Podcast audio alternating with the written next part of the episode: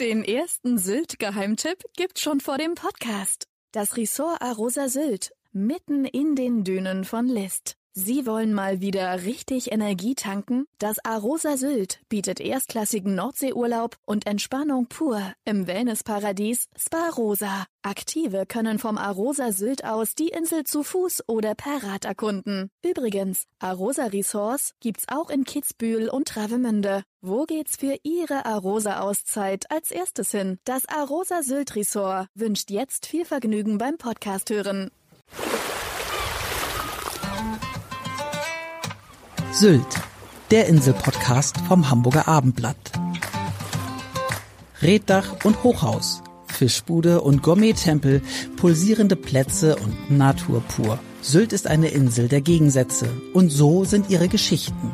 Abendblatt-Chefreporter Ulrich Gastorf trifft Gastgeber, Politiker, Einwohner und Gäste zu Gesprächen, die einen Blick hinter die Tourismusfassaden der Nordseeinsel werfen.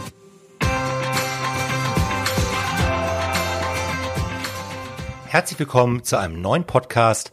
Mein Name ist Ulrich Gastorf und ich habe heute zu Gast Ole König, Geschäftsführender Gesellschafter der König Sylt Gruppe. Ich grüße dich, Ole. Moin, lieber Olli. Freue mich sehr, dass wir zusammensitzen. Ja, ihr habt äh, auf Sylt ein ganz neues Klientel seit Anfang Juni, seitdem das 9-Euro-Ticket eingeführt wurde. Ähm, wie nimmst du es als äh, Unternehmer, Vermieter und auch Insulaner wahr? Ja, das ist natürlich ein sehr hochtrabendes Thema, was sehr große Wellen schlägt. Ähm, ich persönlich äh, empfinde es als eine Belastung für diese Insel. Wir haben ein gigantisches Aufkommen an Tagesgästen. Wir haben sehr buntes Publikum, um es mal positiv zu formulieren, das auf der Friedrichstraße und am Strand kampiert. Wir haben Kaufleute, die um ihre Existenz bangen, weil ihre Läden besetzt sind. Und ich zum Beispiel sitze ja auch am Bahnhof in meinem Büro und muss jetzt bei geschlossenen Fenstern arbeiten. Aber ist, was machen die denn? Also was tun die denn, was sozusagen äh, vielleicht die normalen Touristen nicht tun? Es sind ja sozusagen ähm, auch äh, Punks oder wie auch immer man das nennen mag, äh, unterwegs. Was machen die? Ich weiß nicht, was sie in ihrem sonstigen Leben machen, aber aus der Beobachtung, die wir hier haben, äh, ecken sie einfach an. Sie provozieren, sie kampieren, wie gesagt, vor Ladeneingängen, hören laute Musik, sie urinieren in alle Ecken, die sie finden, sie sprechen Passanten an, sie sind laut, sie stören äh, und sind übergriffig. Aber was könnte man denn jetzt äh, dagegen tun, gegen diese, wie gesagt, also nochmal zur Erklärung, seit dem 1. Juni gibt es ja dieses 9-Euro-Ticket, mit dem man quasi quer durch die Republik und auch nach Sylt fahren kann. Ähm, was könnte man aus deiner Sicht machen, vielleicht auch aus, äh, von Seiten der Stadt, äh, also oder auch des Bürgermeisters, was könnte man denn ähm, jetzt tun, vielleicht um diese Lage ein bisschen zu ähm, deeskalieren? Mhm. Ja, also grundsätzlich finde ich, sollte die Insel und darf die Insel, muss die Insel ja auch jedem offen stehen. Also auch die haben ja ein Recht hier zu sein. Äh, aber für mich gilt einfach der Grundsatz, die Freiheit des Einzelnen endet dort, wo die des Nächsten beginnt. Und wenn wir jemanden haben, der sich nicht einfügen möchte, dann müssen wir ihm vielleicht helfen, dass er sich einfügt. Und mein konkretes Angebot wäre, ähm, den Punkern oder auch wie ein Journalist gestern es nannte, Punker oder Penner, einen Platz anzubieten, an dem sie mitten in der Gesellschaft äh, sich produzieren können, ihre Message auch äh, ausbringen können, äh, aber vielleicht nicht unbedingt Existenzen stören. Das heißt, dass sie sich zum Beispiel im Stadtpark äh, niederlassen könnten. Man könnte da Dixie-Klos aufstellen, damit die Wildpinkelei ein bisschen eingedämmt wird.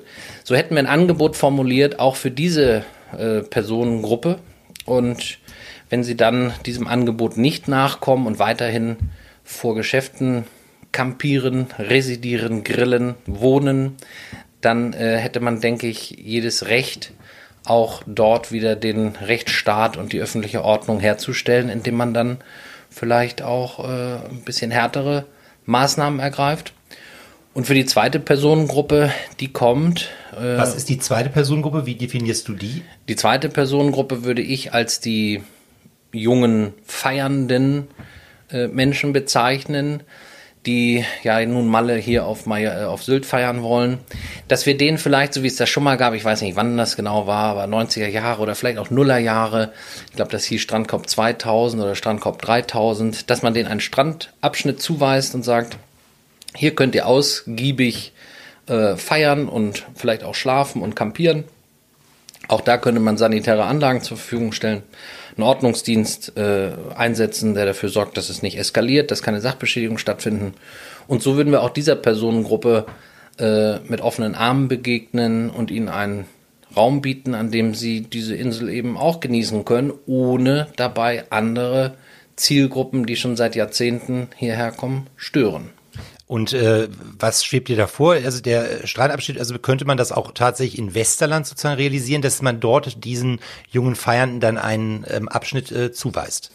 Naja, Uli, wir haben 40 Kilometer Sandstrand. Äh, ich denke, da finden wir ein Plätzchen. Aber natürlich bietet sich da Westerland an, weil die Wege kurz sind vom Bahnhof. Und ja, von meiner, so wie es früher halt war. Also es war ja auch ein südlicher Abschnitt äh, in Westerland, an dem das stattfand damals. Also wir warten mal ab. Ähm, es ist ja wie gesagt noch bis, ähm, ich glaube bis Ende August gilt das Ticket. Also es wird ja noch ähm, viel passieren sozusagen und vielleicht wird ja der Vorschlag auch aufgenommen oder auch mal hier dann äh, auf Sylt äh, breit diskutiert, was du gerade auch nochmal sagtest mit dem Strand. Du bist ja selber jemand, der auch viel mit dem Tourismus zu tun hat, äh, mit der ähm, König Sylt Gruppe. Und vielleicht magst du erzählen, was dein Geschäft ist, was ihr macht und wie lange schon. Ja, ähm, unter dem Begriff König Sylt Gruppe kann man in der Tat unsere Aktivitäten zusammenfassen oder fassen wir es auch zusammen. Äh, meine Großeltern haben vor 70 Jahren hier auf der Insel, äh, die kamen aus äh, Pommern, sind 45, haben sie dann einen unfreiwilligen Ortswechsel vornehmen müssen, sind hier auf Sylt gelandet und haben dann äh, hier ein Spielwarengeschäft aufgemacht und äh, sich in verschiedensten äh, Feldern versucht und haben dann 1962 äh, König Immobilien äh, eröffnet als Maklergeschäft, als erstes Maklerunternehmen auf der Insel oder eben äh, wir haben eine Maklerkartei übernommen und waren damit der heute aus heutiger Sicht älteste amtierende äh, Makler auf der Insel. Dann haben wir Ende der 60er bereits mit der Ferienvermietung begonnen, haben äh, zunächst nur eigene Sachen vermietet äh, und haben dann gemerkt, dass das ein Geschäftsmodell ist und äh, haben eine Ferienvermietagentur mit einem Full Service äh, daraus gemacht äh, und haben heute 320 Ferienwohnungen im Portfolio und Ferienhäuser mit verschiedenen Ausrichtungen. Genau, und dann haben wir ähm, auch die Projektentwicklung das Bauträgergeschäft bereits Ende der 60er begonnen, mein Vater und mein Onkel und äh, die beide leider nicht mehr unter uns sind. Und als ich vor elf Jahren zu uns in den Betrieb kam, äh, habe ich die Sparten übernommen, habe für mich die Projektentwicklung äh, als spannendstes Feld äh, entdeckt und äh, das ist in der Tat heute auch unsere größte Sparte. Das heißt, ihr macht auf Sylt-Projektentwicklung? Oder auch auf ähm, sozusagen anderen Inseln? Also eigentlich ist Sylt ja so ein toller Kosmos und wenn man hier wirklich aufgehen will, dann hat man gar keine Lust mehr, was anderes zu entdecken. Aber zumal ich ein junger Entdecker bin, äh, habe ich vor sechs, sieben Jahren auf Föhr angefangen, äh, das Gleiche zu machen. Und das macht unglaublich viel Freude. Ist eine unglaublich schöne Insel aber wollen nicht zu viel Werbung für Firma machen. Na genau, wir müssen heute ja über ähm, Sylt sprechen. Und ähm, jetzt ist gerade, ähm, wir haben jetzt, äh, wie gesagt, gerade High Season sozusagen auf Sylt. Wir befinden uns ja jetzt sozusagen Ende Juni. Und ähm, Erzähl mal, wie ist es bislang in diesem Jahr gelaufen aus deiner Sicht äh, eben mit 320 äh, Ferienwohnungen im Portfolio? Also wie war ist die Sache bislang gelaufen seit Anfang des Jahres sozusagen? Mhm. Also die die ersten sechs Monate, kann man ja schon sagen, sind ganz ausgezeichnet gelaufen. Ganz ungewohnt, wieder ganzjährig zu öffnen. Sind wir zwei Jahre gar nicht gewohnt gewesen. Ähm, nein, es ist sehr gut vermietet.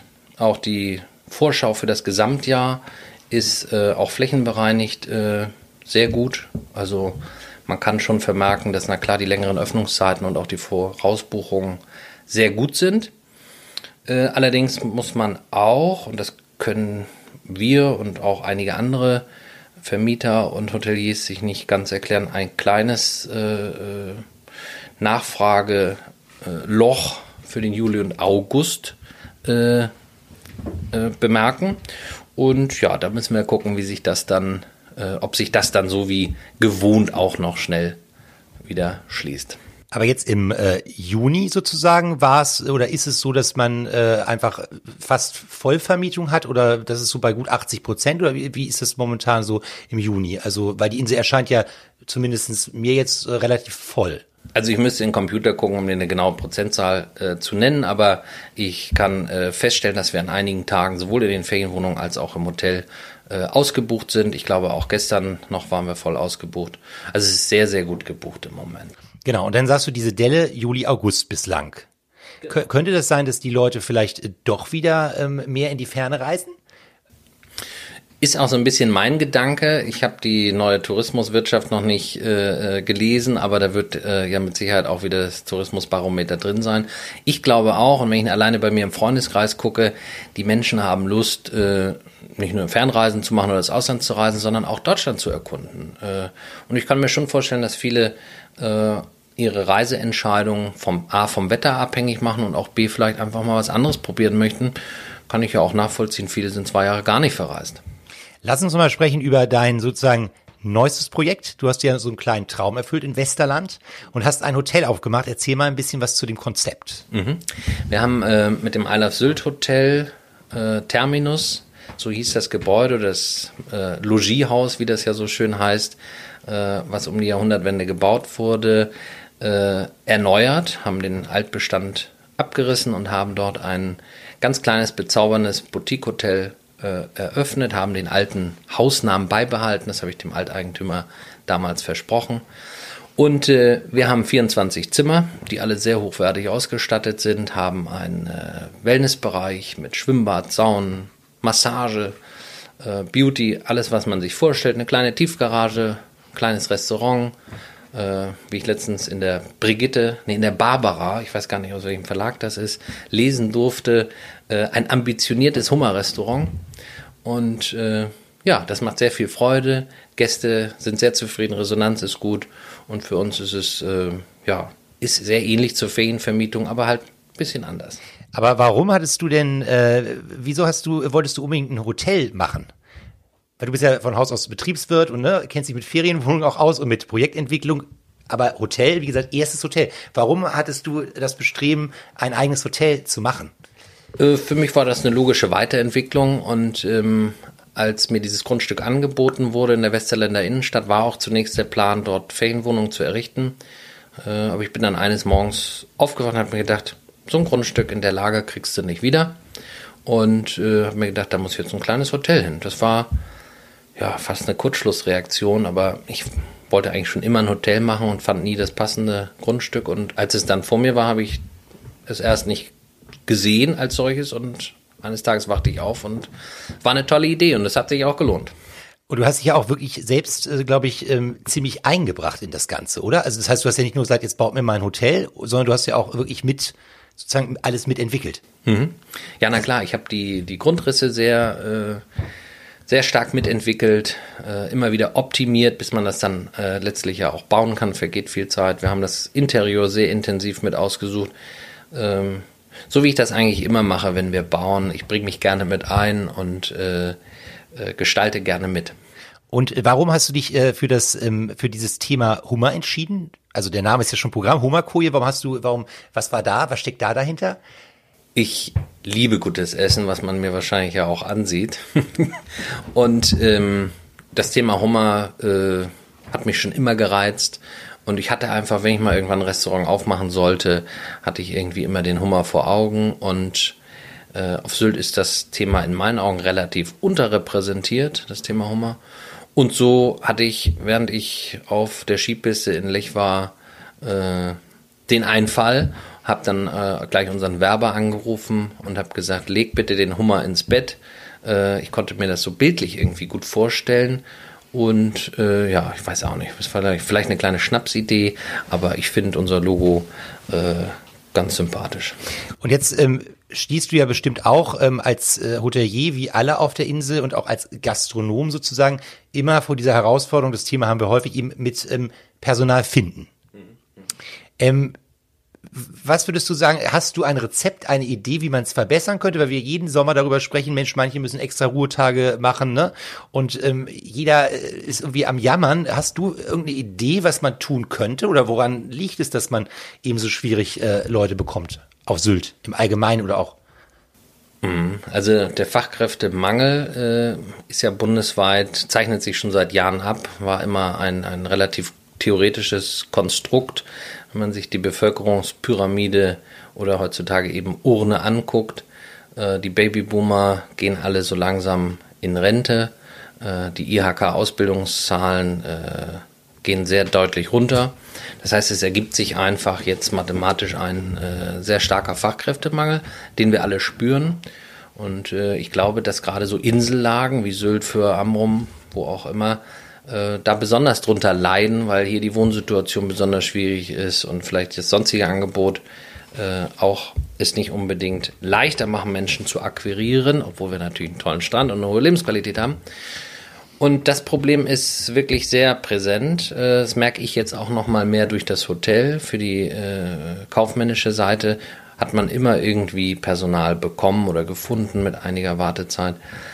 Jetzt fürs Hotel sehe ich das, fürs Restaurant sehe ich das auch und viele andere äh, Betriebe hier auf der Insel. Es gibt, glaube ich, 1000 offene äh, Stellen auf Sylt. Zumindest äh, hatten wir das letztens in einem Unternehmersymposium, äh, wurde diese Zahl vorgetragen. Das ist natürlich erschreckend. Ähm, wir merken das selber auch, haben auch mehrere offene Stellen. Wir versuchen, ein guter Arbeitgeber zu sein. Das heißt, äh, wir gehen auf die Mitarbeiter zu und äh, versuchen eine vernünftige Work-Life-Balance mit fünf Tage Woche, einer guten Vergütung, einer Feedback-Kultur und so weiter und so fort. Wir machen da also für so einen kleinen Betrieb wie uns sehr viel, denke ich. Und ähm, dennoch scheint es nicht zu reichen. Und äh, ich glaube, dass wir über die letzten Jahre oder Jahrzehnte Sylt zu einer unglaublichen Tourismusmaschine entwickelt haben, aber den Menschen ein bisschen verloren haben auf diesem Weg. Äh, und das schlägt sich ja nun auch in den Zahlen nieder. Die Insulaner verlassen die Insel ähm, und die Fachkräfte werden immer rarer. Man könnte das vielleicht ein bisschen, das kennt ihr Hamburger, als Gentrifizierung bezeichnen. Äh, und die kommt hier so langsam an. Und ich glaube, wir müssen jetzt umdenken und zwar ziemlich zügig sogar äh, und wieder spannendere Angebote äh, für die Menschen schaffen und den Mensch wieder in, in das Zentrum unseres Handels äh, rücken. Es gibt da auch einen Fachbegriff für. Wir haben ja einen ganz ausgezeichneten äh, Marketingchef hier auf der Insel, der Moritz Luft, der immer stark am Zahn der Zeit und am Ball ist. Und der hat ähm, sich mit dem Thema Resonanztourismus beschäftigt, schon seit einem Jahr mindestens. Und äh, das ist ein ganz toller Ansatz. Aber erklär bitte nochmal das äh, Wort Resonanztourismus für den Hörer. Also ich hoffe, dass ich es korrekt wiedergebe, aber mein Verständnis davon ist, dass ähm, der Gast, der die Insel besucht, mit seinem Umfeld, mit seinen Gastgebern stärker in Resonanz geht und auch umgekehrt. Der Gast soll sich mehr wieder als Gast verstehen und nicht eine anonyme Dienstleistung äh, in Anspruch nehmen. Und der Sylter, der Dienstleister, soll sich wieder mehr als Gastgeber verstehen. Es soll mehr Austausch geben, es soll mehr Rücksichtnahme geben. Äh, ja, es soll einfach ein bisschen bedachter und menschlicher wieder zugehen, vielleicht auch ein bisschen ruhiger. Vielleicht zählt dazu auch eine Diskussion über die Kapazitätsgrenze. Brauchen wir mehr Tourismus? Brauchen wir weniger? Ähm, also das ist ein ganz großes Spannungsfeld und wir beschäftigen uns auch aktuell damit äh, und wollen äh, unsere Arbeitgebermarke und auch unsere Firmenphilosophie überdenken vor diesem Hintergrund. Aber ähm, würdest du denn damit sagen, weil es wird ja über seit Jahren und jeden Sommer wieder, kannst du die Uhr nachstellen, wird ja immer wieder über dieses Thema Overtourism gesprochen auf Sylt. Mhm. Äh, meinst du dann einfach, man muss, äh, es müsste weniger Hotels geben, es müsste weniger Ferienwohnungen geben oder wie ist das dann die Lösung? Also wenn wir die, die Anzahl der Betten vielleicht mal in Kontext bringen, äh, wir haben ungefähr 60.000 Gästebetten auf Sylt. Davon sind fünf, vielleicht sind es mittlerweile auch fünfeinhalb oder 6.000 äh, Hotels. Die Hotels sind also eigentlich, äh, äh, was die Anzahl der Übernachtungen angeht, äh, gar nicht so entscheidend. Ähm, der Vorteil vom Hotel gegenüber der Ferienwohnung, ohne der Ferienwohnung jetzt in irgendeiner Art und Weise was Schlechtes nachsagen zu wollen, aber es hat natürlich sehr viele Betten auf engem Raum und äh, erzeugt in äh, äh, engen Intervallen eine ordentliche Wertschöpfung. Es ist nicht so raumgreifend. Und die Ferienwohnungen, äh, die sind natürlich überall verteilt und sind heiß begehrt. Das heißt, sobald irgendwo eine Immobilie auf den Markt kommt, die vielleicht vorher eine andere Nutzung hatte, dann wird gemäß des heute gültigen äh, Baurechtes dort äh, etwas Neues erschaffen. Und da muss man drüber diskutieren, da muss man sich fragen, sind die Instrumente, die wir heute haben, die richtigen? Ähm, kann man das begrenzen? Kann man vielleicht äh, die Anzahl der Betten, wie sie heute da sind, äh, äh, erheben? Und dann äh, sind diese Rechte auf ein touristisches Bett vielleicht begrenzt und müssen, wenn man eine neue Immobilie erwirbt, wie eine Tourismuslizenz sozusagen, äh, eben miterworben werden oder mit eingebracht werden. Da gibt es ganz viele, ich habe da auch kein fertiges Denkmodell, ich glaube, das beschäftigt hier ja. seit Jahrzehnten die, die Menschen. Aber wir müssen drüber sprechen und gucken, ob wir diese Kapazitäten überhaupt noch mit den immer weniger werdenden äh, Fachkräften überhaupt abbilden können ähm, denn wenn du immer die gleiche Anzahl an Gästen hast, aber hast immer weniger Menschen, die die Arbeit erbringen, steigt der Stress. Aber nochmal, vielleicht um es einmal auch noch, noch dem Hörer zu sagen, es ist ja momentan so, wenn du ein Grundstück auf Sylt und verbessere mich äh, erwirbst, dann kannst du ja, wenn du da jetzt ein Haus drauf baust mit sieben Apartments beispielsweise, ne, dann darfst du dir, wenn du eine Dauerwohnung hast, auch als Ferienwohnung nutzen, die anderen sechs, richtig? Das kommt je auf den Bebauungsplan, aber grundsätzlich ist es richtig, ja. Okay, also das heißt, es ist momentan eigentlich relativ äh, einfach, Ferienwohnungen zu schaffen. Ja, das kann man so sagen. Also, so wie es halt schon immer war. Eigentlich ist es heute schwieriger, als es früher war. Heute ist es ja beschränkter, als es früher mal war, aber die Nachfrage ist halt sehr groß und äh, die Bereitschaft, äh, Bestände umzunutzen, weil es eben so lukrativ ist, die ist natürlich gegeben. Aber vielleicht ist es auch, wir leben ja nun mal in einer Marktwirtschaft und noch nicht im Sozialismus. Ähm, und äh, vor, vor dem Hintergrund muss man sich vielleicht überlegen, vielleicht gibt es ja auch andere Antworten, die da sein könnten. Wir haben gültige Bebauungspläne und da findet eine ganz normale Umschichtung statt. Es gibt andere Instrumente, die man ja auch diskutieren könnte. Jede Gemeinde hat ein kommunales Vorkaufsrecht. Das heißt, jede Immobilie, die verkauft wird, könnte theoretisch durch eine Gemeinde erworben werden. Das kann man anwenden auch auf Kneipen. Wir haben ja keine Kneipen mehr auf Sylt. Das heißt, für junge Menschen, auch da könnte eine Gemeinde ja überlegen, kaufe ich vielleicht eine Kneipe? Ganz verrückter Ansatz, aber vielleicht kaufe ich die, wenn sie verkauft wird und verpachte sie dann günstig, damit ich überhaupt diese äh, Daseinsvorsorge, will ich sie mal nennen, äh, betreiben kann. Und das kannst du auch anwenden auf äh, Mehrfamilienhäuser. Ähm, das ist ein, ein möglich, also das kommunale Vorkaufsrecht wirklich auch mal zu nutzen, Finanzierungsmodelle dahinter zu bringen. Und äh, die andere Option wäre, wie es ja auch in anderen touristischen Gemeinden, nicht zuletzt auch auf Föhr gemacht wird, äh, auf Erbbau äh, äh ähm, äh, es zu ermöglichen, dass sich Familien hier äh, abseits der Mietangebote auch Eigentum schaffen können, sich ihr eigenes Zuhause schaffen können äh, und damit eben auch das für Familien wieder attraktiver machen können. Also der Strauß ist bunt. Wichtig ist, glaube ich, nur, dass wir was machen. Wir müssen was machen. Also man merkt, du beschäftigst dich, dich, sehr mit diesem Thema und du bist ja auch ähm, ein waschechter Insulaner. Du bist ja jetzt ähm, 39 Jahre alt und äh, äh erzähl mal kurz äh, was zu deinem Werdegang.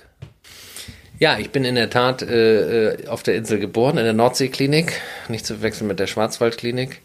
Und ähm, bin der Erste bei uns aus der Familie, wie ich ja erwähnte. Meine Familie ist ja äh, ähm, hierher geflohen sozusagen. Bin hier äh, zur Schule gegangen, bin dann mal in Bayern zur Schule gegangen, war auch in Hamburg auf der Sophie Barat Schule eine Zeit lang. Ähm, genau, und habe dann nach der Schule äh, Betriebswirtschaft äh, in Dortmund und Madrid studiert, äh, habe dann noch einen Immobilienfachwirt gemacht, um mich hier vorzubereiten auf die Tätigkeit. Und äh, ja, das ist so mein beruflicher Werdegang. Habe auch noch mal in Bielefeld gearbeitet als äh, Vorstandsassistent. Das war eine sehr schöne und sehr spannende Zeit auch. Und nun bin ich elf Jahre schon hier. Aber für dich war das klar, dass du ähm, sozusagen ähm, das hier machst auf der Insel. Ja, also äh, ich hätte mir auch, ich habe ja noch äh, einen älteren Bruder, der auch Betriebswirt ist. Ich habe noch einen älteren, der Tierarzt in Hamburg ist, aber äh, einen älteren Betriebswirt. Und der hätte es auch machen können und äh, ich hätte eigentlich gedacht, dass er es auch macht. Der hat sich dann für einen ganz anderen Lebensweg entschieden. Und von daher war ich ganz happy eigentlich mit meiner Karriere und äh, hätte da auch gerne in dem Konzern, das ist ein größeres Familienunternehmen gewesen, Karriere gemacht. Aber irgendwann kam eben der Anruf meiner Mutter, die sagte, äh, also entweder kommt jetzt einer von euch oder ich bereite hier meinen Ruhestand vor. Und äh, dann habe ich gesagt, ich mache das. Und du äh, fühlst dich ja wohl auf der Insel. Ich fühle mich sehr wohl auf der Insel. Ich bin ein Kind dieser Insel. Ich liebe diese Insel. Ich verbringe zwar auch viel Zeit auf dem Festland aufgrund meiner Hobbys alleine schon, aber äh, ja, ich bin sehr gerne hier. Und du hast ja noch eine weitere Sache, die du jetzt machst, und zwar ist das die Gourmet-Manufaktur Sylt. Und vielleicht kannst du auch noch mal dazu ein bisschen was erzählen. Also was ist die Idee, was steckt dahinter? Gourmet kann man sich ja schon so ein bisschen was denken. Ja, ich habe äh, mit zwei Freunden zusammen, einer davon ist Notar und ein anderer ist äh, Eierproduzent, der auch seine Eier bei euch in Hamburg, ohne da jetzt zu viel Werbung zu machen, in vielen guten Supermärkten vertreibt. Und äh, uns verbindet die Leidenschaft des Jagens. Und wir haben auch zusammen äh, Jagdreviere und wir haben uns irgendwann einfach gefragt, warum ist der Preis für Wildfleisch eigentlich so niedrig? Und haben uns auch ein bisschen geärgert, dass wir so wenig Geld für unser Wildfleisch bekommen. Haben uns damit ein bisschen beschäftigt und haben uns dann überlegt, ähm, lass uns doch eine Firma gründen, die es so in Deutschland auch sehr selten nur gibt, die äh, aus Wildfleisch, aus privaten Revieren in Schleswig-Holstein äh, wirklich komplett mit Schlachter und Koch und äh, Küchenhilfen etc. pp. Delikatessen herstellt. Und äh, das ist ein sehr idealistisches Projekt mit vielen, vielen Herausforderungen, die wir so auch nicht gesehen haben. Wir haben vor zwei Jahren angefangen, wollten dann nach einem halben Jahr äh, in den Markt gehen, haben da aber die Rechnung ohne den Wirt gemacht, äh, denn die Auflagen, die bürokratischen Auflagen sind unvorstellbar, um so etwas zu starten. Ja, haben es aber nun seit letztem Dezember geschafft, sind auch in einigen Märkten, unter anderem in Hamburg, Feinkostmeier auf Sylt, äh, Rewe Schleswig-Holstein, Famila, äh, sind dabei, unser Netzwerk auszubauen und äh, freuen uns, dass wir wirklich ein sehr, sehr, sehr ehrliches Produkt oder viele ehrliche Produkte, die äh, wirklich von Hand gemacht in der Manufaktur mit top feinheimischen äh, Zutaten hergestellt werden, an den Mann bringen können. Und äh, wo produziert ihr das Ganze? Wir produzieren äh, bei uns an der Ostsee, auf unserem Resthof habe ich den EG Schlachthof gebaut mit meinen beiden Mitgesellschaftern und dort wird produziert. Das ist logistisch gar nicht anders machbar, wenn man tonnenweise Wildfleisch kauft, das nach Sylt zu fahren, ist völliger Wahnsinn. Und so wird das alles dort vor Ort gemacht. Und das heißt, ihr wollt das auch nach und nach weiter ausbauen. Ihr habt jetzt ja gerade noch eine neue Sache mit dem äh, Grillfleisch, richtig? Habt ihr das auch noch? Mhm. Wir haben erst mit den äh, Weggerichten angefangen, äh, mit den verschiedenen Sorten, die dann auch wirklich eine vernünftige Haltbarkeit haben, die man sich für einen kalten Winterabend oder auch einen einsamen Sommerabend äh, in den Schrank stellen kann. Und äh, seit zwei Wochen dürfen wir auch, äh, war auch ein sehr langer Genehmigungsprozess, dort ein sicheres Lebensmittel herzustellen, äh, Wildbratwurst und Wildgrillfleisch vertreiben. Und genau, das geht jetzt in diesen Tagen sozusagen los, dass wir die ersten Märkte äh, auch mit den Grillwaren beliefern. So, jetzt bist du ja, ähm, jetzt haben wir schon so viel gehört, du hast ja wirklich sehr, sehr viele äh, verschiedene Geschäftsfelder, auf denen du aktiv bist. Aber man darf auch noch verraten, du hast ja auch äh, Familie einiges um die Ohren. ja, wir sind äh, im, äh, vor vier Wochen das zweite Mal Eltern geworden, meine Frau und ich. Und genau, jetzt haben wir eine Tochter, die anderthalb ist und einen Sohnemann, der vier Wochen alt ist. Und das äh, spannt dich auch ordentlich ein.